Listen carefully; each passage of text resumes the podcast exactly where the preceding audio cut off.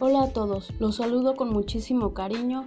Mi nombre es Laura Cristina Moya Usámano y les voy a hablar de la labor de los medios diplomáticos y procedimientos jurisdiccionales para la resolución pacífica.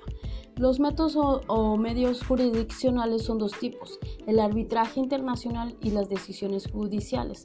Jurisdiccional se refiere a la función de resolver una controversia declarando el derecho.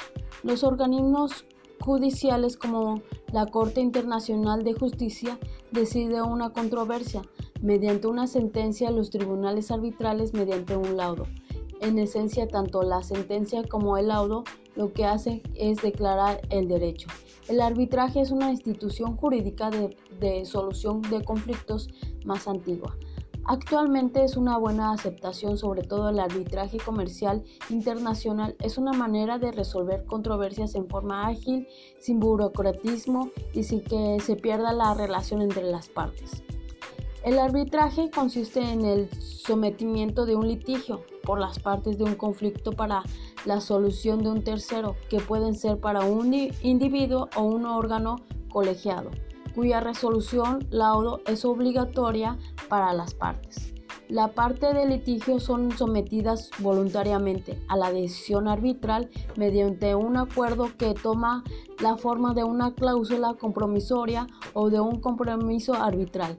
Se le llama cláusula compromisora a la estipulación hecha en un tratado internacional mediante la cual las partes se someten al arbitraje en caso de que surja un conflicto en lo relativo a la interpretación o cumplimiento de dicho tratado. Compromiso es el acuerdo hecho por las partes en conflicto. Muchas veces pueden pactar libremente la designación del árbitro y el procedimiento bajo el cual se va a ventilar el litigio Inclusive el derecho de fondo se va a aplicar. Cuando la solución de conflictos se da sin intervención de terceros se le llama negociación. La negociación se ejecuta independientemente de la materia de controversia política, jurídica, territorial, etc. Los medios judiciales, las negociaciones diplomáticas no se ciñen a las reglas estrictas. Las partes deciden los detalles como el procedimiento, puntos, temas a tratar, nivel de negociaciones. La participación de las terceras partes es mediación, conciliación, investigación, buenos oficios. La mediación es un medio diplomático que se caracteriza de las partes inmediatas de la controversia y participar un tercer actor en la negociación. Por ejemplo, si un Estado o un grupo de Estado, un órgano de una organización internacional o un individuo realizan una mediación, el consentimiento y confianza de las partes inmediatas del conflicto será una condición relevante para la eficacia del mediador. Eh, la conciliación es un medio alternativo al proceso judicial. Mediante las partes resuelven sus problemas sin tener que acudir a un juicio. El tercer actor puede ser cualquier persona y el, acuerdo de, al que llegan las partes de un acuerdo transnacional.